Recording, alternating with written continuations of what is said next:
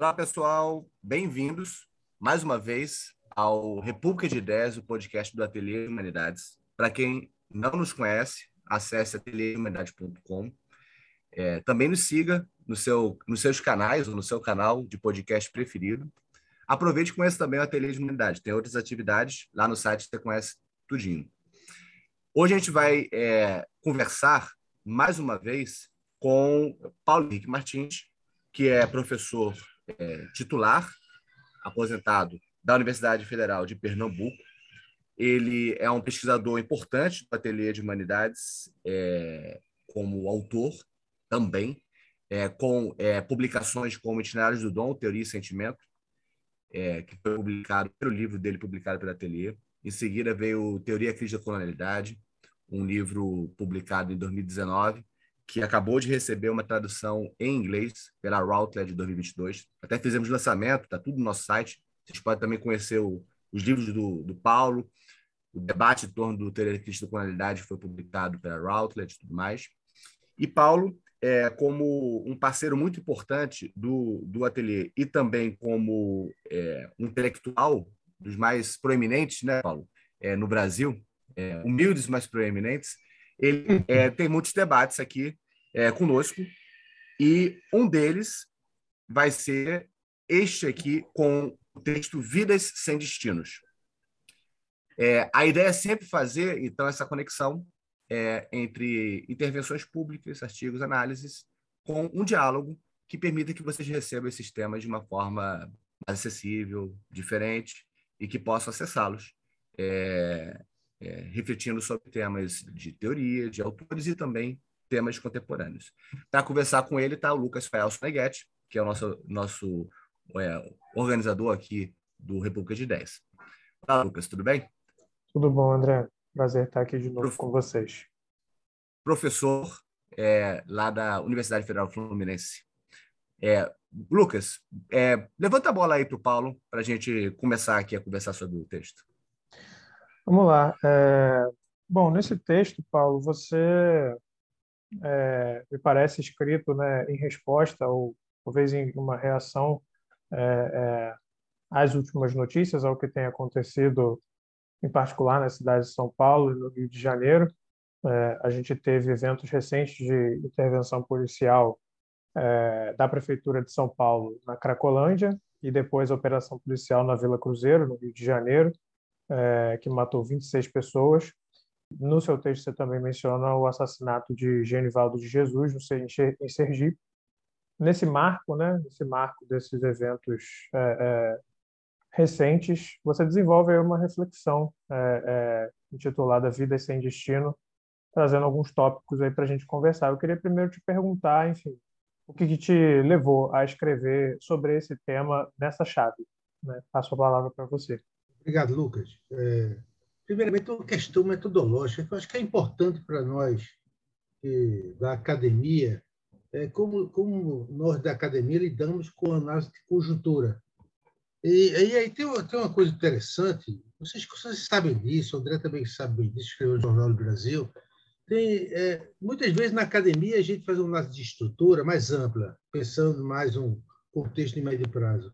E o, análise jornalística é interessante, você tem que fazer uma análise de, de conjuntura imediata. Né? Então, assim, é, é algo como se é, alguma forma que vai emergindo, e vai emergindo no cotidiano, ou várias formas que vão emergindo no cotidiano. Né? E o Rancière fala, quando estética e política, é como se fosse uma, uma, uma, forma a priori, quase um, algo de inspiração kantiana, que vai emergindo na conjuntura até ganhar uma forma real através da escrita. Então você essa busca de essa busca de captar uma, uma forma latente que está se manifestando dentro do imaginário coletivo e que você tenta aprender, né? É, eu estava vendo o, o, Eduardo Galeano, até um livro recente que o André mandou para mim, ele fala exatamente disso. Ele diz como ele, com a questão dessa relação com, com a imprensa, com o jornalismo, levou ele também a, a desenvolver essa, essa análise de conjuntura, inclusive com frases mais curtas. Ele diz exatamente o que eu faço. Como, como textos são textos pequenos, você não pode escrever frases longas, então frases mais curtas. O Galeano diz exatamente isso. Rapaz, eu não tinha lido o Galeano. E ele diz exatamente isso: frases mais curtas e conjuntura, você tentando aprender é, a forma que está se desenhando dentro do imaginário coletivo. Então, aprende, surge essa forma aí. Essa forma surgiu aí e eu acho que é, é a forma do, do fascismo. Como o fascismo vai se surgir num, num contexto de um sistema de poder periférico. É, essa é a linha geral do, do, do, da questão, que, no meu entender, leva a uma discussão sobre democracia também, e condições de, de possibilidade da democracia num contexto em que há uma emergência de, de estruturas fascistas. Essa é, é a linha geral da, da é, que os textos, a violência policial, é, o estado de exceção, a morte, é, vão dando essa, essa, esses elementos assim de a gente dar um, tentando dar uma forma uma forma escrita é, sociológica é, a algo que está presente no, no, no, imaginário coletivo de uma forma potencial através de diferentes expressões é, concretas factuais certo você você mencionou aí é, já algumas, algumas palavrinhas-chave aí que, que a gente pode levar adiante para conversar, dentre elas estado de exceção, né, é, morte e poder.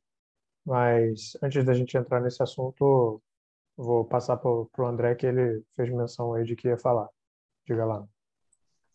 Não, achei muito feliz essa menção ao Eduardo Galeano. Realmente, Paulo, é, o, o, Galeano ele tinha essa, essa característica consciente de um trabalho intelectual que sintetiza o máximo possível o pensamento dele em pequenas frases e parágrafos. Ele chega a falar que ele já pensou escrever um texto todo sobre determinado assunto. Está lá no livro Eduardo Galeano, da Biblioteca Básica Americana. E aí ele chega, no final das contas, e fala: Eu consigo sintetizar numa frase só. E ele sintetizou numa frase só tudo que ele iria falar. esse, é, é, esse desafio de que você escreve para o povo também tem isso essa. É um aforisma, essa... né, André? É, aforismático. Ele é bem aforismático, aforismo. trabalha com contos e ou de formas aforismáticas, que é um, um, tipo de linguagem que eu também é, acho que a gente tem que se aproximar cada vez mais. Exato. Não, de acordo, é, com certeza. E isso eu acho que é muito, é muito próprio, é, é muito apropriado aí para o texto que o Paulo escreveu. É, é, um texto direto, claro, instigante para a gente refletir é, e também pega conceitos que, é, embora isso é curioso, né, são conceitos que vêm de tradições que eu diria são muito verborrágicas, né? Assim, o estado de exceção no Agamben, se você for ler o Agamben, é uma é um palavrório muito pesado, né? É, o conceito de necropolítica do Mbembe também, a leitura do artigo lá, né, do artigo é, é, que, que, em que ele cunha esse conceito, é uma camada de conceitos sobre conceitos. Né? Começa falando da dialética do senhor escravo, fenomenologia do espírito, soberania em batalha, e conceito de morte em batalha, e vai, enfim, colocando camadas sobre camadas. É, mas, no final das contas, é, são dois conceitos que também se popularizaram. São conceitos que se tornaram mais ou menos acessíveis do ponto de vista do uso, né? É, pelo menos um uso em movimentos sociais, eu vejo isso mais comum é, em particular para o conceito de necropolítica. E o conceito de estado de exceção, não sei qual é o alcance dele, mas também acho que é um conceito que é, Paulo exprime muito bem aí na primeira frase do, do texto, né, um modo de gerir o poder mediante dispositivos abusivos que suprimem a legalidade e ameaçam os direitos de cidadania e a democracia. Está aí dito de maneira é, é, sucinta e direta do que se trata esse estado de exceção. Né? Mas, enfim, só queria trazer isso, isso, isso à tona também, porque são dois conceitos que vêm de tradições muito densas, eu diria, é, mas que são acessíveis e são, eu diria, evidentes, é, se colocados em, em relação com, com, as, com as notícias que a gente está tratando aí. Bom, é, eu queria, então, fazer uma reflexão é, sobre. Eu acho que é, sempre essa questão coloca o seguinte: o Wright Mill diz que você tem que fazer o, o saber acadêmico, o saber sociológico, tem que negociar com o saber comum. Eu diria mais do que isso: o imaginário acadêmico tem que lidar com o imaginário comum. Imaginário comum. E o imaginário comum, chamado comum, na verdade não é comum. Ele é muito heterogêneo, porque ele é, esse é um imaginário habitado por várias várias tensões, com várias possibilidades de construção da realidade concreta. Né? É. Então, isso. E eu, também o saber sociológico não é unificado, ele também é bastante heterogêneo na sua forma de, de, de, de reprodução e de interpretação. Eu penso que aí tem uma, tem uma tensão muito interessante na, na, na em termos de política eh, acadêmica intelectual, intelectual, como dar conta da variedade de saberes acadêmicos e e da variedade e da variedade de saberes práticos, né? Eu acho que então, por isso que tem essa questão da forma emergente, que eu, eu, algo que está se é uma potência, digamos assim, usando esse termo clássico da filosofia. Há potências emergentes de poder né, na prática do dia a dia que elas atravessam a construção do saber acadêmico e da construção do saber comum, ordinário. É, aí eu me preocupo com é, o saber acadêmico, como ele vem aprendendo, como se chegou a essa questão, a, a, a essa situação, quando tantos autores já falaram de tudo isso. Né? Eu vejo, de certa forma, tem um problema ético, moral, do lado do campo intelectual, com a questão do determinismo, do positivismo, é, do, do, do, da tele, tele, tele, do, teleológico. Assim, como se a gente, a gente é meio responsável e não é tão, tão responsável assim. Né? A gente é mais responsável por fazer a crítica, por julgar. A gente é responsável pelo julgamento, mas ou então você deixa o julgamento de lado e você vai fazer uma intervenção prática também um ativismo.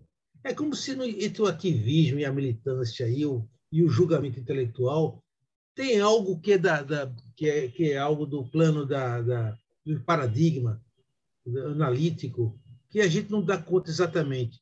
E eu acho que essa questão do determinismo histórico é uma coisa, aquela coisa que você, que o Bauman fala. Você é legislador, você não é intérprete cultural, você é o legislador. Você está tá ajudando, o movimento está acontecendo independentemente de você. Você é um legislador. Isso, André, inclusive, no texto, começa falando dessa questão da crítica do progresso, tudo isso, desde que nós escrevemos juntos, sobre colonialidade, sobre teoria crítica. Mas tem uma coisa que é o Hans que está aí presente. Tem você, as pessoas ficam muito prisioneiras dos rituais acadêmicos, de reconhecimento, até a questão de sobrevivência, e a gente deixa de se perguntar com mais força sobre essa questão da responsabilidade. Qual é a responsabilidade do trabalho intelectual? Qual é a responsabilidade da escrita? Qual é a responsabilidade da fala, das nossas intervenções feitas em nome da ciência na construção da realidade, da, da realidade social? Eu acho que essas intervenções a gente usa muito eh, o, o reconhecimento que isso que a palavra que científica nos oferece, mas a questão ética da responsabilidade não é muito clara sobre exatamente o quanto você é responsável ou você não é responsável por, pelo que acontece na vida. Né? Então, eu digo isso, que tudo que está acontecendo, até que ponto nós, intelectuais, não temos nada a ver com isso, entendeu? Nós fizemos nossa interpretação é, de uma forma honesta, sincera, e as coisas acontecem porque o mundo acontece e não tem nada a ver com a gente. Olha, se a gente acerta essa premissa, a gente está fudido. Tá... Porque aí o, o, exatamente o que o fascista vão dizer, né? Mas não se precisa desses caras aí, essa esquerda militante, é, esses comunistas. Não são uhum. necessários, cara. Então, se a gente entrar nessa história, a gente está perdido. Uhum. Sobretudo sociologia e ciências sociais. A outra coisa é dizer, eu sou totalmente responsável por isso e eu me equivoquei na interpretação e na construção da realidade. Aí você também entra numa arrogância, é, sei lá, que não, não dá conta do, da, da, complexidade da realidade. Então, tem algo aí do que, do que aconteceu aí que nós temos responsabilidades, apesar do que Gramsci falou, apesar do que Adorno, Horkheim falaram, apesar do que Habermas falou, apesar do que o Cair falou, tem coisas que acontecem que a gente não consegue dar conta exatamente. Eu acho que os intelectuais têm uma responsabilidade. A responsabilidade, essa questão de não estar fazendo uma crítica profunda sobre a questão da técnica, eu acho que a gente não conseguiu fazer essa, a, a, a, a crítica da técnica, apesar do Ronas falar sobre a questão da ética do futuro, é, e o pessoal tem, tem uma discussão sobre tecnologia, mas a gente não foi. Não houve uma radicalização da questão da discussão da técnica, sobretudo dentro do sistema acadêmico e universitário. Hoje, as universidades estão rachadas entre uma parte ligada ao mercado, na produção de tecnologias para, para as empresas privadas, e as ciências sociais mais ou menos isolada dentro de um campo de, técnica, de técnicas é, digamos assim, periféricas. Entende? Então, o, e a gente, não, tá, a gente não conseguiu entrar diretamente na lógica do, do metaverso, entendeu? Que é novos espaços formados entre o virtual e o presencial, que a gente está meio escorregando sem saber exatamente como lidar com a questão do, da, do desenvolvimento da técnica, a autonomização da técnica e das tecnologias. Hum. Apesar da crítica teórica que foi feita há 100 anos, 100 anos atrás, sobre a questão da, da, da, da do, do, do, autonomização do mercado, mas também a autonomização da técnica.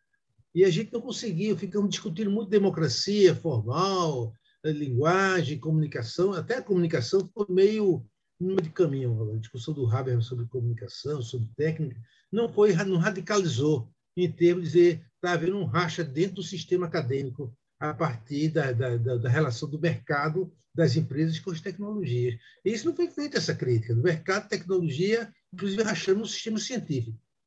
Então, nós temos alguma responsabilidade, apesar de haver muita coisa produzida a respeito, mas a gente continua é, ainda patinando um pouco. O Hermílio também Martins, né, André, que avançou nisso, mas não foi suficiente a crítica da, da, da relação mercado, empresas, técnicas, ciência e universidade.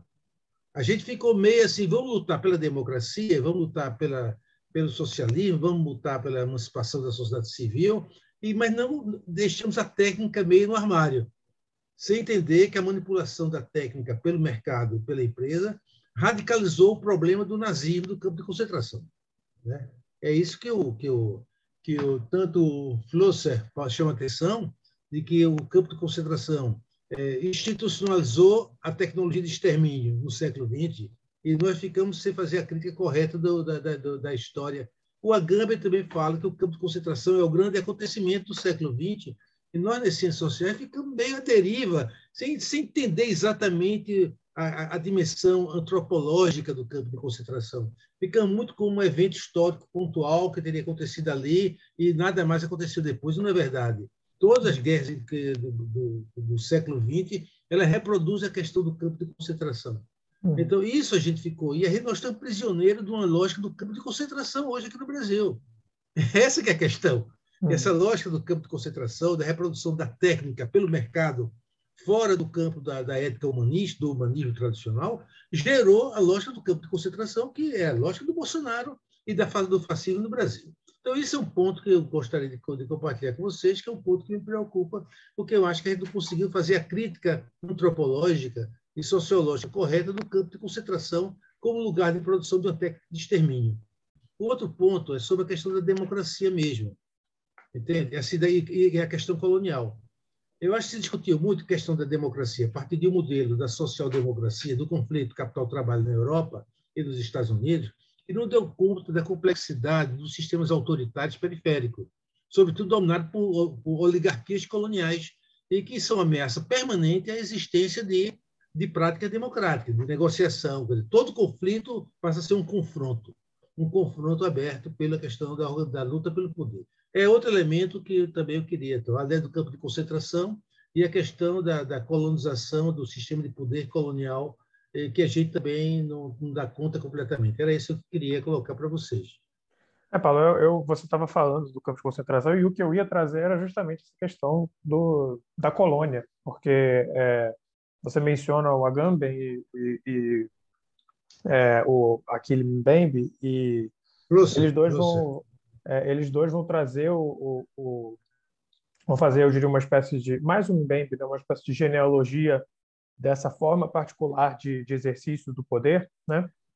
Esse, esse exercício violento e excessivo é, tecnológico é, do poder para produzir a morte é, e mais do que isso, né, para produzir a morte legítima, né? Uma morte legítima dentro dos limites de, uma, de um estado de exceção de legitimidade é, é, ele vê aí uma, uma, eu diria, uma continuidade entre colônia, como esse espaço em que se produzia esse tipo de exceção, né? a colônia como uma espécie de estado de exceção, porque estava fora dos marcos do território soberano, é, não era era uma guerra, né? Ele fala, ele usa o termo guerras coloniais, mas não é uma guerra no sentido de guerra entre um estado soberano e outro. Portanto, não se aplica, né, a lógica, é, é a ideologia, na verdade, da guerra como um jogo estruturado, com regras e justificável, né? Na verdade, é uma guerra é, é, em que fica evidente o espaço da colônia como um espaço fora dos marcos da lei, é um espaço em que, de certa forma, o soberano pode tudo, e aí a soberania se revela no seu sentido pleno, que é o sentido de transgredir todas as limitações, né? É, não existe limite para esse exercício de poder soberano, é, e, e, depois ele vai falar, bom, a colônia tinha essa, essa característica particular de estar fora do território, mas o campo de concentração é uma internalização da colônia, de certa forma, porque você pegar essa lógica de demarcação geográfica, tecnológica e corporal, né, você marcar esses corpos para exploração absoluta e para eliminação absoluta, você colocar dentro do território, né? É, e aí você dá continuidade à lógica colonial do lado de dentro, né? É, e a ligação para isso, né? O, o, o, elo que liga essas duas coisas é a raça, né? É, entre muitos outros, né? A tecnologia é um desses elos, mas o outro elo faltante também aí é a raça, porque aí a gente entra na ideia do racismo de Estado do Foucault também, é, é, e isso que o Mbembe vai recuperar, é, raça no sentido desse processo de categorização e marcação de certos grupos de pessoas é, que tornam-se, né, o que são construídos como menos que humanos ou como menos humanos e, portanto, passíveis de qualquer tipo de exploração, eliminação, alienação e reificação, né? É, é, e isso está ligado tanto à, à, lógica da colônia quanto à lógica do campo de concentração são lógicas raciais, são lógicas racializantes. Né? É, é, e, e, enfim, junto com essas lógicas racializantes também vem o outro ponto aí, que eu diria que é um ponto que eu não sei se a gente, enquanto sociologia, abandonou, mas eu diria que no campo político certamente é uma, uma grande briga né, entre esquerda e direita, que é o problema da segurança. Né? Tudo isso está tá embalado numa lógica de segurança. Né? Nós temos que assegurar a paz dentro desse território soberano. Né? E para assegurar essa paz, vale tudo. Né? É, ou, ou melhor, vale quase tudo para um certo grupo de pessoas. É, eu acho que a, o, esse debate é muito importante ser feito é, nessa linha que vocês estão fazendo. Eu só queria fazer um pouco um caminho, um caminho assim de trazer um outro ponto que está relacionado a essa questão da necropolítica, que, que que coloca, é, coloca em jogo os críticos, o olhar que os críticos fazem à posição de esquerda. O que eu acho que permite ampliar um pouco o olhar, que a gente pode, pode é, sei lá, lançar outras luzes no negócio.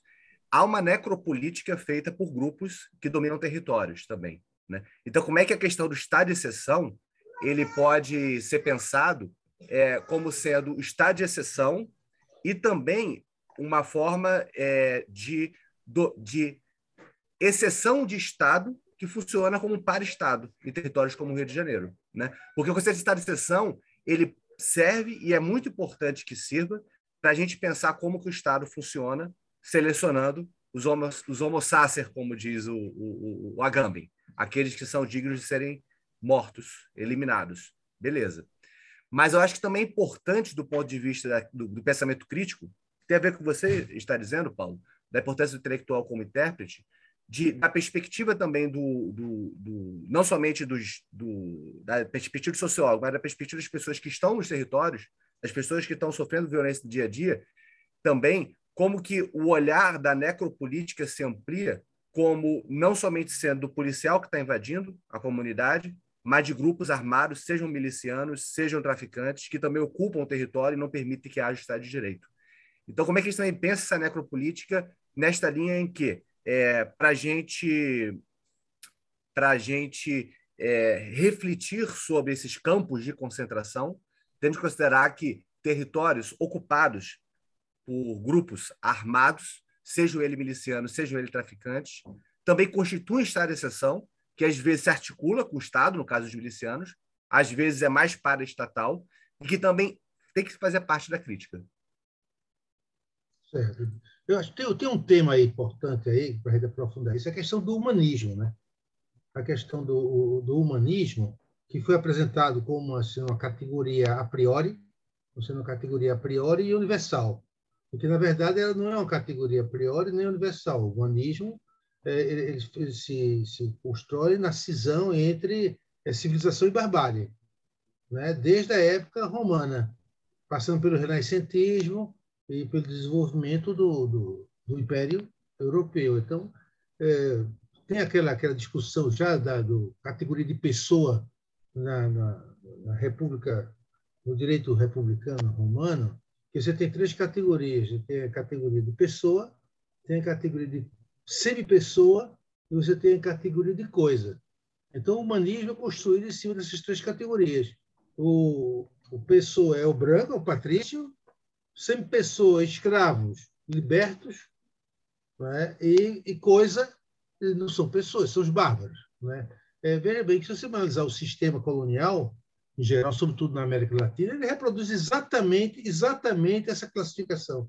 Você tem as pessoas, os senhores de engenho, clérigo, é, a burocracia, você tem a semi-pessoa, que é aqueles, aqueles trabalhadores livres que, que, que viviam na periferia do engenho de açúcar, das, das fazendas de café, era semi-pessoa, que vão ser massacrados, vão ser massacrados, transformados em coisa com a migração dos anos 50 e 60, com a modernização rural. As 100 pessoas vão ser destituídas dessa condição de 100 pessoas para se tornarem proletariado. Inclusive, a esquerda propondo isso também.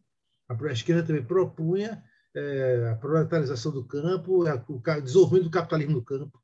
Era uma questão fundamental para a esquerda, é, para poder modernizar o país e promover a revolução urbana. Então, senhor, a distribuição de 100 pessoas, então, esse mesmo modelo da coisa, é, 10 escravos, negros, brancos, pobres, 100 pessoas, que hoje é a classe média, uma grande parte da classe média brasileira hoje é 100 pessoas, e a pessoa que se tornou a elite dirigente. Então, isso implodiu o humanismo. Né? Quer dizer, o humanismo só sustentava dentro de um programa de, de encobrimento, de encobrimento desse caráter cruel, da crueldade, da crueldade do humanismo, que era dada pela ideia de um, de um, de um programa de universalização, que era um programa de, de branqueamento. Na verdade, todo o programa de, da, da, da, construção do humanismo é, moderno é um programa de branqueamento da, das populações escravas, ou, ou, das populações bárbaras todos os bárbaros deviam ser branqueados através da, dos esquemas religiosos, né, dos esquemas, dos modos de, da cultura, da inserção dentro da ideia de cidadania, né? E o que nós vimos foi um, foi um racho. Esse, esse, esse, sistema ele se rompeu. Esse humanismo de base ele se rompeu como, como fundamentação ética da, da, da, da ocidentalização do mundo. Então, nós voltamos, de fato, para uma situação em que a barbárie a barbárie ela, ela, ela, se manifesta de uma forma bastante cruel e violenta, não, não somente pela questão da pobreza, não vamos, não vamos identificar o pobre como bárbaro, a identificação do pobre como bárbaro, isso é, é um projeto colonial, colonial. Mas, na verdade, a barbárie está dentro do sistema de poder e dominação.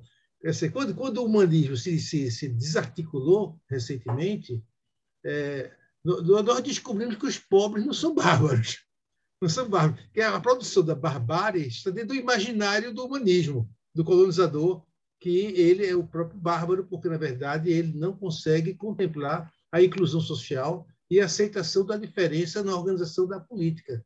Então, há uma reversão do, do, do imaginário do bárbaro com a desarticulação do humanismo recente. Então, esse é um tema que eu acho que é importante para a gente analisar esse campo de concentração, o imaginário do campo de concentração, porque aí os bárbaros que estão no poder querem agora eliminar de qualquer jeito o, o, o vestígio do humano, o uhum. vestígio do animal político que está aí presente através dos bárbaros. Né? Eu penso que isso é uma questão que a gente vai ter que, de alguma forma, considerar no nosso debate intelectual, como lidar com a nova barbárie que não está mais identificada com a pobreza, nem com os negros, mas nem com os índios, mas é uma barbárie que está presente dentro do espírito do colonizador colonizado, aquilo que o Francis Fanon fala, que o Alberto Memmi chama atenção, que o colonizado que assume a veste do colonizador, ele é mais cruel do que o colonizador. Porque o colonizador original ele diz, eu sou branco, eu sou branco. O outro é apenas um mulato, é um mestiço que se quer colocar na pele do branco. Então ele carrega, ele carrega uma dor. Ele carrega uma dor de origem, é que originariamente ele não é o colonizador branco. Ele se identifica com o colonizador branco. Uhum. Né? Então, você vê muito isso claramente na polícia. O cara é pobre, negro.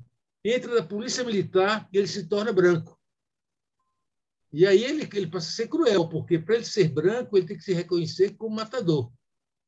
como exterminador, para ele ser visto como branco pela elite, reconhecido pela branca. Então, você gera um problema de uma, de uma, de uma violência fora do controle, sistêmica, e baseada numa crueldade racista, né, que a gente não sabe exatamente como lidar com essa questão. Isso é algo que eu estava dando aula sobre o Alberto Guerreiro Ramos, né? E o Guerreiro Ramos ele tem essa, é, é, ele desenvolve a reflexão dele sobre a questão racial em duas linhas, né? Uma dessas linhas é o que ele chama de ideologia da brancura, né? Que em outros termos é muito parecido com essa questão que você está trazendo, Paulo, do, do não só a questão dos limites do humanismo, mas a questão dessa identificação da classe dominante branca colonizada com a classe dominante branca colonizadora, né? Essa identificação que causa esse esse estado de é, é, desreconhecimento, né? Ou de denegação da própria condição né? Denegação porque afirma enquanto porque nega enquanto revela, né? É, afirma-se enquanto o, o quanto é, enfim ocupador legítimo da posição de classe dominante branca, mas não é, né? Porque ainda está dentro de um circuito de colonização, ainda é subalterno do ponto de vista global, do ponto de vista mundial, né? É, mas não se vê como tal, não se enxerga como tal. Você falou do, dos homens livres pobres, né? Que é, é, viviam nas margens dos, das, dos engenhos e depois foram, enfim, transformados ou em proletariado urbano ou em, em, em proletariado rural, né? É, me lembrei do, do argumento da Lélia Gonzalez sobre a massa marginal, né? Ela fala do, bom, existe o exército de reserva que faz parte de todo o sistema capitalista, mas também existe no Brasil e em outros países latino-americanos a massa marginal, que é essa massa que não é exército de reserva funcional porque não tem esperança de integração, né? Não é um exército de reserva que temporariamente vai conseguir um emprego ou que potencialmente pode ser incluído ou integrado. Essa massa marginal está sempre além dos limites da integração do sistema social. Né? Nunca está incluída. Ela sempre sobra, independente do registro. Sobra no campo, sobra na cidade, sobra em todas as esferas. Né? E aí, realmente, como, como falar né, de, de humanidade, como falar de humanismo dentro desses, desses limites. Eu falo isso não com uma perspectiva cínica, mas com uma perspectiva realmente de pergunta, né? Como a gente fala, como a gente recupera, talvez, ou como a gente reabilita essa ideia de humanidade comum dentro desses esquemas, né? dentro desses, desses limites. Excelente observação. Eu acho que a gente está numa, numa, numa sinuca de bico no Brasil, né? porque a gente tem uma, uma, um avanço de, de uma lógica de Estado que por sua vez fez com que houvesse um avanço da criminalidade organizada no Brasil, onde a própria política de restituição de cidadania em territórios, restituição não, né? Às vezes é pela primeira vez dar direito a ter direitos, como o Paulo fala, é utilizando Hannah Arendt no, no artigo, né? A constituição de um Estado de Direito no Brasil depende de lidar com uma violência organizada muito bem estabelecida. Né? É, por exemplo, trazer um exemplo concreto. Em, nessas comunidades em que, em que, sobre o qual nós estamos falando, que são feitas é, é, essas, esses atos de, é, de violência estatal, né, que na linguagem que a gente está tá utilizando a Gambem é de necropolítica, essas comunidades, elas, para ter uma política de cidadania, tem que ter posto de saúde, tem que ter escola pública de qualidade, tem que ter é, a chegada do Estado. Só que, para ter escola pública de qualidade, para ter bons professores nos territórios, para que as instituições públicas funcionem nesses locais, para que os professores possam dar aula sem maneira mordaça, é necessário também lidar com o fato de ter domínios é, desses locais por uma violência organizada, por um crime organizado. Então a gente fica numa sinuca de bico quando a gente não consegue é, entender, no caso da, da, da, do pensamento crítico, que a, a política de constituição de cidadania envolve também uma percepção da importância de uma política de desmontagem desses, dessa criminalidade organizada, desse domínio territorial, é, por parte de uma percepção do lugar da violência, da segurança e da punição no Estado. Se a gente não consegue entender que esses dois raciocínios andam juntos, a gente fica no pensamento crítico em relação à violência estatal e não consegue pensar como que a gente consegue ultrapassar essa, esse, esse, essa fase para constituir um Estado de Direito onde um humanismo efetivamente seja estabelecido. Digamos assim, escola pública de qualidade em territórios que são de exceção, em que um professor está diante de uma turma em que, a depender do que ele fala, ele pode ser morto, ou em que um professor é, possa ir para esse local recebendo bem, com vocação, sem ter, é, podendo exercer sua função, para isso é necessário também um Estado de Direito estabelecido que passa pela pacificação. É, no caso do Rio de Janeiro, teve a política que podemos falar hoje farida, falida, né, das UPPs. Né? Qual o caminho que pode ser seguido? Né? Eu acho que a saída desse estado de, de, de, exceção passa por essa reflexão sobre como combater essa criminalidade violenta, organizada, para restituir um Estado de Direito. E para isso é necessário sair da lógica das instituições policiais do Brasil. Né? Mas também pensar o lugar da polícia, o lugar da, da, da, da, da punição, o lugar da, da política de inteligência, de desmontagem e controle de territórios. Desmontagem, desmontagem de, da criminalidade organizada e controle de territórios por parte do Estado. É, assim, o, o, o ponto aí é um ponto que também a sociologia do crime organizado, pelo menos no Brasil, eu acho que toca nesse aspecto, é que não dá para a gente entender é, a violência organizada, e aí eu estou falando desse conceito abstrato, né, que inclui a violência organizada institucionalizada ou não institucionalizada, como um sistema fragmentado né, essa, esses, todas essas instâncias de violência organizada conversam, né, elas trocam. Né? É, no caso da milícia, isso fica mais evidente. Né, isso fica claro. Que torna mais complexo ainda resolver o problema, né? É, pois é. Porque é. passa pela política, passa pelas instituições de Estado, está dentro, não está fora, né? Pois é, a gente, a Sobretudo gente milícia. Isso, isso na milícia é, é a expressão, assim, digamos, mais paradigmática, né? Mas qualquer tipo de violência organizada que tem uma continuidade de domínio, implica uma certa, um certo conserto de relações sociais, né? implica, implica uma certa continuidade de práticas. Né? E para você ter continuidade de práticas, não dá para você, enfim, é, é, ou trocando em outras palavras, né? para o projeto de extermínio e o projeto de policiamento funcionar, ele sempre vai precisar do seu outro. E aí, mais uma vez, eu recupero essa questão da, do, da dialética senhor-escravo. Né? é, para o senhor existir, ele precisa do escravo, ele precisa do outro, ele necessita desse outro. Então ele não pode eliminá-lo. Esse é o paradoxo, né? Paradoxo que o Hegel seja. Chega. Não é possível eliminar o outro, porque se você eliminar o outro, você se, elimina. Você pode, enfim, torturar, execrar, humilhar é, é, e destruir, mas eliminar totalmente não é o horizonte, né? É, e trocando em outras que é a palavras, lógica do perverso, né? Exatamente. A lógica, a lógica da perversão é essa. O objeto tem que se manter para que você goze com a dor do outro, né? Uhum. É, se você destrói o, o, o, objeto do seu gozo perverso, você deixa, você deixa fica... de ter o seu gozo perverso. Exatamente. E nesse caso, aí, se for trocar isso em termos, né, em termos sociológicos, talvez mais, mais cínicos, né? É, é, não, a polícia militar não está interessada em acabar com o crime, né? O ponto é esse, né? Talvez do ponto de vista do agente de rua, né, ele veja isso como seu horizonte. Não, ele quer acabar com crime, ele quer acabar com, com o crime violento e com o crime organizado. Mas, do ponto de vista institucional, para que a polícia exista dessa forma que ela existe, é preciso que o crime exista da forma que o crime existe. Né? É, isso não é uma teoria da conspiração, isso, do ponto de vista sistêmico, é muito observável. Né?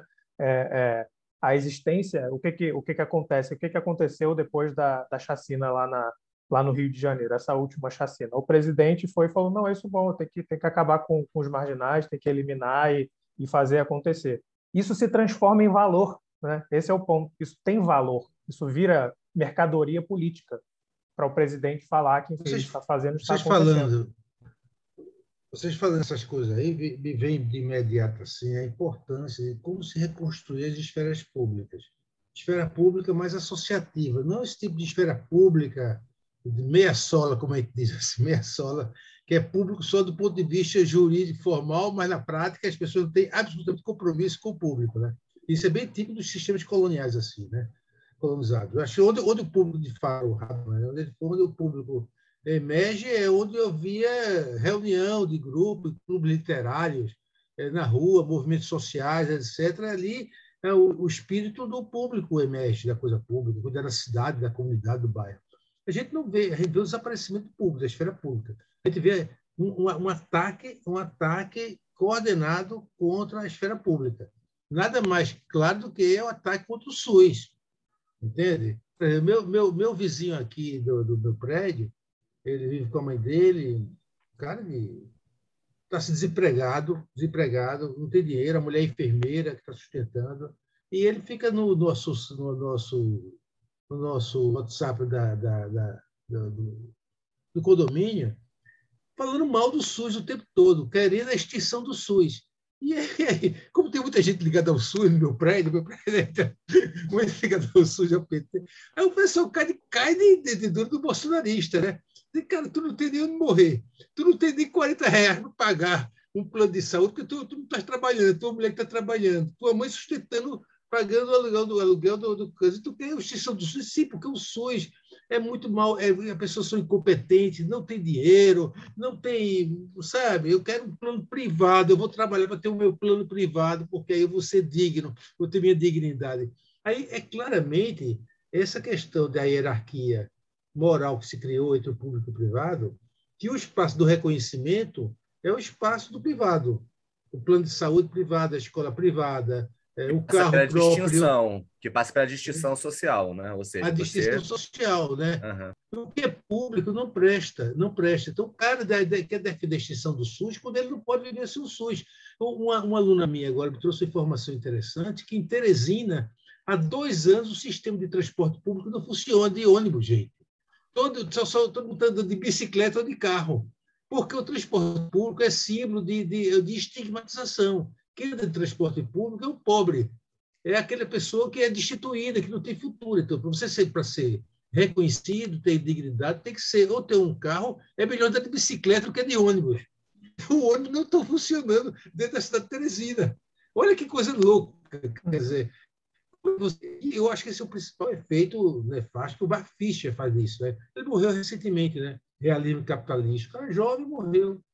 Mas ele defendeu essa ideia de que realmente o neoliberalismo ele vai promover a ideia de valorização do espaço do privado, que a liberdade está da questão do privado, e isso e para isso, segundo ele, contribuiu muito o sistema terapêutico norte-americano de valorização do narcisismo contra a experiência do Freud.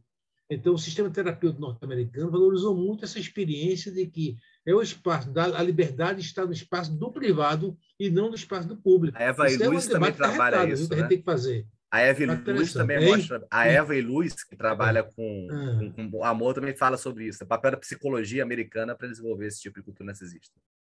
Exatamente. Isso é o debate a ação do, da, da, do, do, espaço privado como lugar de construção da liberdade e do reconhecimento, e não no público.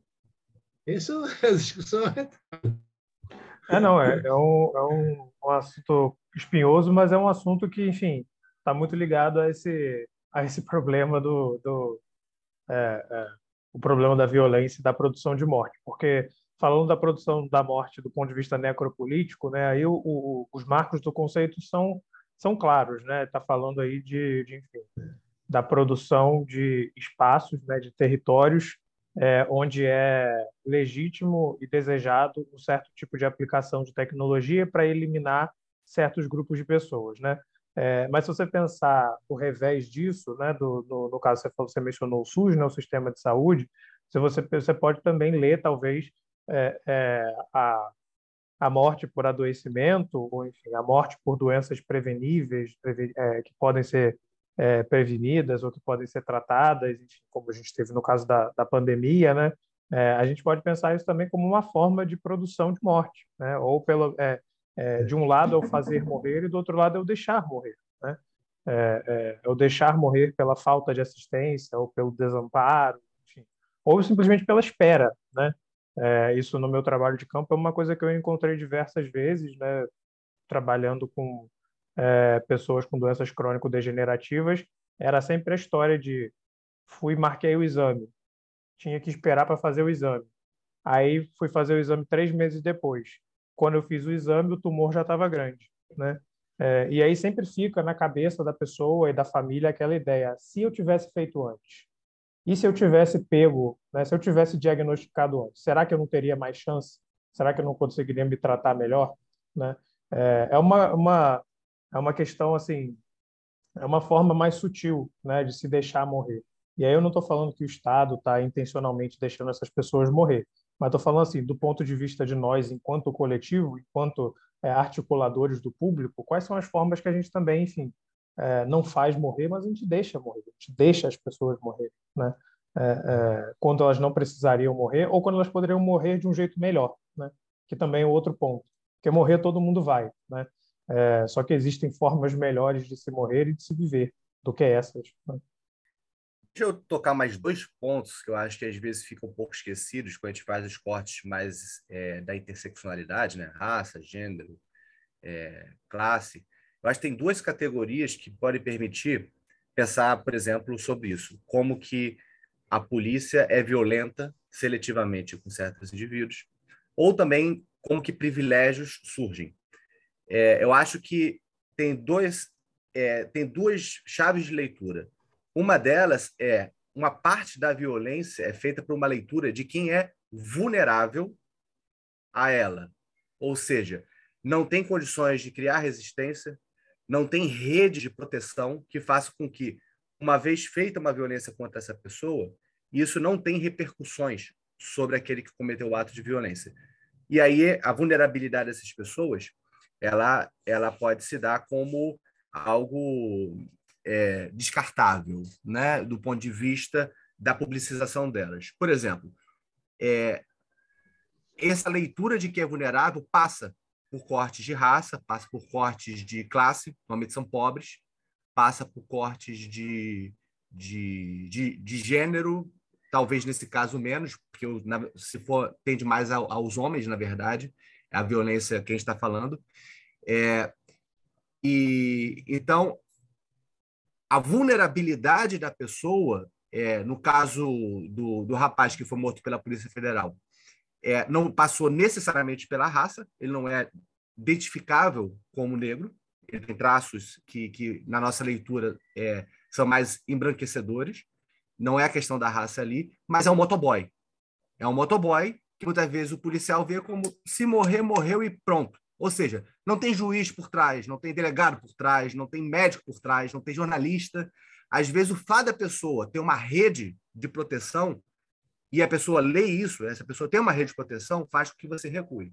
Ou então você. Então, a, a vulnerabilidade talvez é mais importante do que a questão de você falar que foi racismo contra ou questões de. Eu acho que o olhar desatento a como que as pessoas, no seu ato violento, percebem que é uma vulnerabilidade e que, portanto, pode ser cometido sem grandes consequências, eu acho que é importante. E o outro é perceber que também passa por redes como que os privilégios também são estabelecidos por redes. Qual rede que a pessoa tem que permita que ela tenha ascensões? Ah, por exemplo, no caso do SUS, mesmo que use o SUS, consiga acessar o serviço do SUS, né? É, de uma forma que consiga entrar em, em, em serviços que uma pessoa que não tem essa rede acaba ficando na fila, né? Ou que tenha acessos para acionar mecanismos para conseguir emprego, para conseguir eu acho que olhar rede e vulnerabilidade permite pensar mecanismos de privilégio e de exclusão no Brasil de uma forma bastante pertinente. O André, me permita, viu, não sei, Lucas, se quer intervir, mas eu queria dar, que eu achei que o André me deu uma luz aí importante.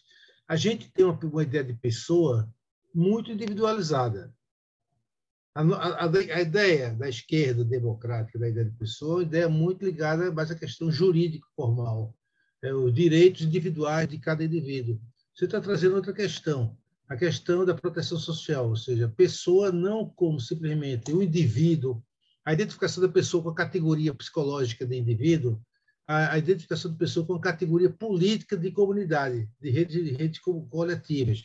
Eu acho que dá uma outra, uma outra, uma outra ideia de como articular a individuação com a ação coletiva, né? não, não, não vê isso como uma cisão. Aqui está o indivíduo, essa visão mais clássica do liberalismo político. O indivíduo, pessoa é o indivíduo, com direitos jurídicos. Coletivo é outra coisa, pessoa jurídica é outra coisa. Não vê uma, uma, vê uma extensão, um contínuo entre a pessoa como unidade individual e como unidade coletiva. Porque, ao você fazer isso, trazer essa categoria mais ampla de pessoa com, com rede de proteção, tanto fica mais fácil de entender o papel das políticas públicas na, na, na geração de proteção social, como de entender a mobilização comunitária na organização da proteção coletiva. Eu acho que as coisas se juntam, a ação da política com a ação da, da vida associativa, ou seja, associação primárias e associações secundárias. Fica mais fácil entender pelo contínuo da ideia de pessoa política, ou seja, entre o indivíduo e o coletivo, não ficando prisioneiro dessa figuração psicológica e terapêutica do indivíduo como a narcísica individual de cada um. E sair dessa história e fazer essa coisa mais, ampla, até pelo nosso trabalho intelectual, porque eu acho que a gente focaliza melhor nossa intervenção pública quando a gente puder pensar qual o nosso papel na formação de mediadores, de mediadores, dentro da formação da, da, das esferas de proteção social e de mobilização coletiva e comunitária, entendeu?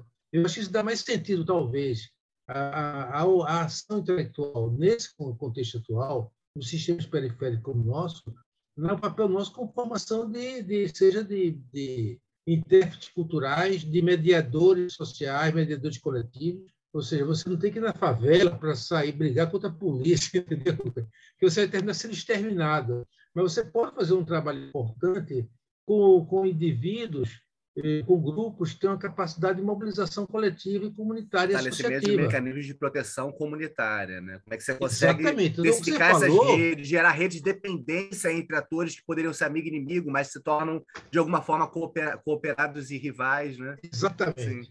Então, você trouxe a ideia de proteção social, que sai dessa visão do Estado protetor, mas fortalecendo essa questão da via pública da construção da pessoa pública, no meu entender, que dá, um, que dá também as clarificação para o nosso trabalho intelectual. Porque senão a gente vai resumir a formar é, grupos heterogêneos de diletantes e curiosos sobre as letras. Ou seja, grupos, uma aristocracia literária, entendeu? Que está pouco ligando para a questão da, da, da mudança social. Eu acho que a gente tem que fazer a formação da aristocracia literária mas a gente também tem que ter uma preocupação com a formação do esclarecimento junto às esferas associativas, através de mediação, através de formação de mediadores. Já que a gente pode diretamente na favela cuidar dessa da bagunça, até não tem competência para isso.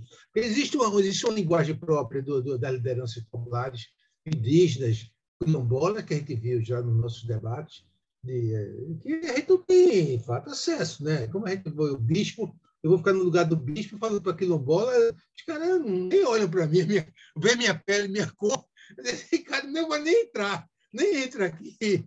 Mas o bispo já é um cara diferenciado, que ele já conversa Antônio comigo. Bispo. Antônio Bispo, né? É, é. Tá entendeu? Pegando o exemplo do, do, do Antônio Bispo, entendeu? Só para ter linha, limites de atuação e fronteiras que a gente pode passar através de certas conexões que a gente pode estabelecer. É, eu queria pegar a ponte, né? O André falou de vulnerabilidade. Vulnerabilidade é o conceito qual eu trabalho, justamente para pensar isso, né? Porque e também nessa mesma tradição é, é, tem jeitos diferentes de se ler vulnerabilidade, né? Mas é, é, para mim é, é, minha saída para o dilema do humanismo, né? porque vulnerabilidade é factualmente universal, né? há um há um teor de vulnerabilidade que é humano e, e invariável, né? Só que o ponto é que a, momento que você nasceu, ele deixa de ser universal, ele passa a ser socialmente, culturalmente modulado. Né? Nós não somos vulneráveis iguais, né? somos diferencialmente vulneráveis é, e desigualmente vulneráveis, né? É, e pensar então na vulnerabilidade é pensar nessa co-constituição do ser, né? É pensar nessa constituição mútua é, é, é do sujeito, porque é, se você pegar isso né, como traço, digamos assim, ontológico básico, e não a razão, por exemplo, né, ou não a autonomia, não a independência, né, é, o próximo passo, o próximo passo lógico é pensar em interdependência, né? É, porque isso, esse é, essa é a consequência lógica da vulnerabilidade, depender do outro, né? E depender do outro é, também não é algo, enfim, é algo moralmente ambíguo, né? porque abre espaço para todo tipo de abuso, todo tipo de violência e também todo tipo de cuidado, todo tipo de amor e todo tipo de é, é, é, ternura. Né? Mas, enfim, eu acho que é, é, é, pensar isso não é deixar de pensar é, categorias como não implica deixar de pensar categorias mais é, é, estáveis, mais consagradas na sociologia nesse nesse tipo de teoria crítica como raça, como gênero, como classe, né? É, porque todas essas coisas, né? Todas essas chaves, todas essas categorias podem ser lidas nessa chave, podem ser lidas nessa chave de, ok, é, é, quem são as pessoas que são mais vulnerabilizadas e quem são as pessoas que estão mais amparadas, né? Ou que têm mais redes, ou que têm redes estáveis, digamos assim. Porque é, é, o dilema, né? Eu fico me lembrando do, estou me lembrando aqui da Maria Silvia de Carvalho Franco, né? Que ela tem o, o clássico dela, Homens Livres na, na Ordem Escravocrata, na Ordem Escravocrata, né? É, e a maneira que ela caracteriza o pleito dos homens livres na Ordem Escravocrata é eles têm uma existência dispensável mas são ocasionalmente indispensáveis. Né? É, para mim, é uma forma muito precisa de traduzir. Essas pessoas são vulneráveis porque ninguém precisa delas. Ninguém, elas não estão incluídas em nenhuma rede de interdependência, mas ocasionalmente são puxadas para dentro de relações instáveis, né? É, seja de trabalho, seja de família, seja de vizinhança, seja de tradição, e depois de, de, de, incluídos, normalmente são expulsos novamente, né? Ou essas relações se desestabilizam, se fragmentam, né? Esse tipo de, de limbo, né? De uma existência dispensável, mas ocasionalmente indispensável, é, é, eu acho que isso configura esse estado muito, muito agudo de vulnerabilidade que a gente está falando, né? É, e isso é estruturado, no caso dos homens livres, isso era muito estruturado de acordo com a posição deles no sistema produtivo, né? É, mas no caso da escravidão era estruturado tanto quanto tanto pelo sistema produtivo quanto pela raça, logicamente, né? É, enfim, e assim por diante. Tem matrizes diferentes, né, é, é, é de vulnerabilidade em relação a esses indicadores. É, isso, essa, essa definição de homens livres na sociedade escravocrata, na ordem escravocrata, isso traz obviamente a cena aqueles que foram alvos da violência policial, mas também me veio logo a intuição do quanto que os policiais militares, sobretudo, que são as corporações mais é, que recrutam de pessoas mais empobrecidas, mais, mais classe popular da nossa, das nossas instituições popular, é, policiais, também entram nessa, nessa característica, né? É, eles são dispensáveis, mas também indispensáveis. A cidade pensa assim: as reivindicações que acabam sendo reverberadas pelo bolsonarismo vão um pouco nesse sentido. Os policiais falam, tá, mas e quando nós somos mortos, ninguém noticia. Né? O que, que estão falando? Nós somos vulneráveis e somos dispensáveis para a sociedade. Recebemos muito mal, né? somos, de certa forma, descendentes dos homens livres, a gente poderia falar sociologicamente isso, né? É isso. É, nós somos, nós, nós colocamos nossa vida em risco o tempo todo, é, e quando morre alguém, ninguém fala nada. Quando, quando no, no, no, na trocação de tiro mata-se outra pessoa, é, mata, mata-se até mesmo traficantes, que são reconhecidos como traficantes, a sociedade se levanta. O que, que é isso? Então, existe uma reivindicação de reconhecimento por parte das forças policiais que encontrou no bolsonarismo, né, em Bolsonaro, o cara que estava dizendo: calma aí, vocês, sim, nós temos cuidado com vocês. Né? É, você, por quê? É, imagina a situação de receber mal para colocar a sua vida em risco nas operações, muitas vezes sem querer, ou seja, mandado de cima, né, as instituições verticais, então, a mandado de segurança tem que subir a comunidade, você não está indo com vontade própria, você está indo para cumprir um mandado sobre o qual você muitas vezes não sabe nem o que, que deve ser feito em geral, é somente uma coisa específica, né? é um mandado burocrático, e você, na hora vaga, você pode, se for assaltado, ser executado. Né? Se você tiver hora vaga no carro, alguém vai lá, assaltou, opa, é PM, pá, pá, pá, pá, matou. Então, a sensação de vulnerabilidade das forças policiais é algo também a se levar em conta nesse tipo de perspectiva né? Porque senão a gente a gente não entende para quem o bolsonarismo está falando, né? E o que que isso é sintoma da, da, da, da não percepção do problema em geral da vulnerabilidade e da própria origem que a gente tem, que foi muito bem lembrada pela, pela, pela, pela, alusão de Lucas a Maria Silvia, da situação do homem livre numa sociedade de estrutura, estruturação escravocrata. Esse ponto que você falou da dispensabilidade é, é, é é importantíssimo, né? Porque é disso que a gente está falando. A gente está falando aí dessas é, vidas que são tidas como dispensáveis, né? E aí, é, é, em cada lado do espectro político, a gente vai encontrar também é, é, as reivindicações e as imaginações, né? Que foi um ponto que o Paulo trouxe no texto dele, é, que para que isso aconteça, a gente tem que imaginar um inimigo. Né?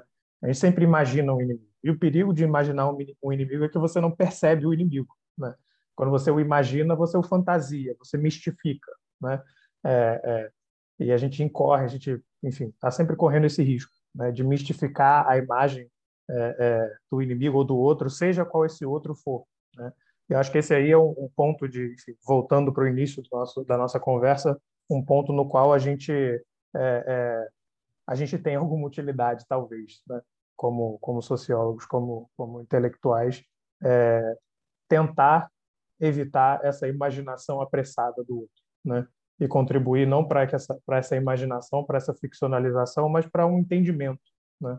Um entendimento do outro, um entendimento mais complexo, mais robusto e menos, é, é, digamos assim, cruel.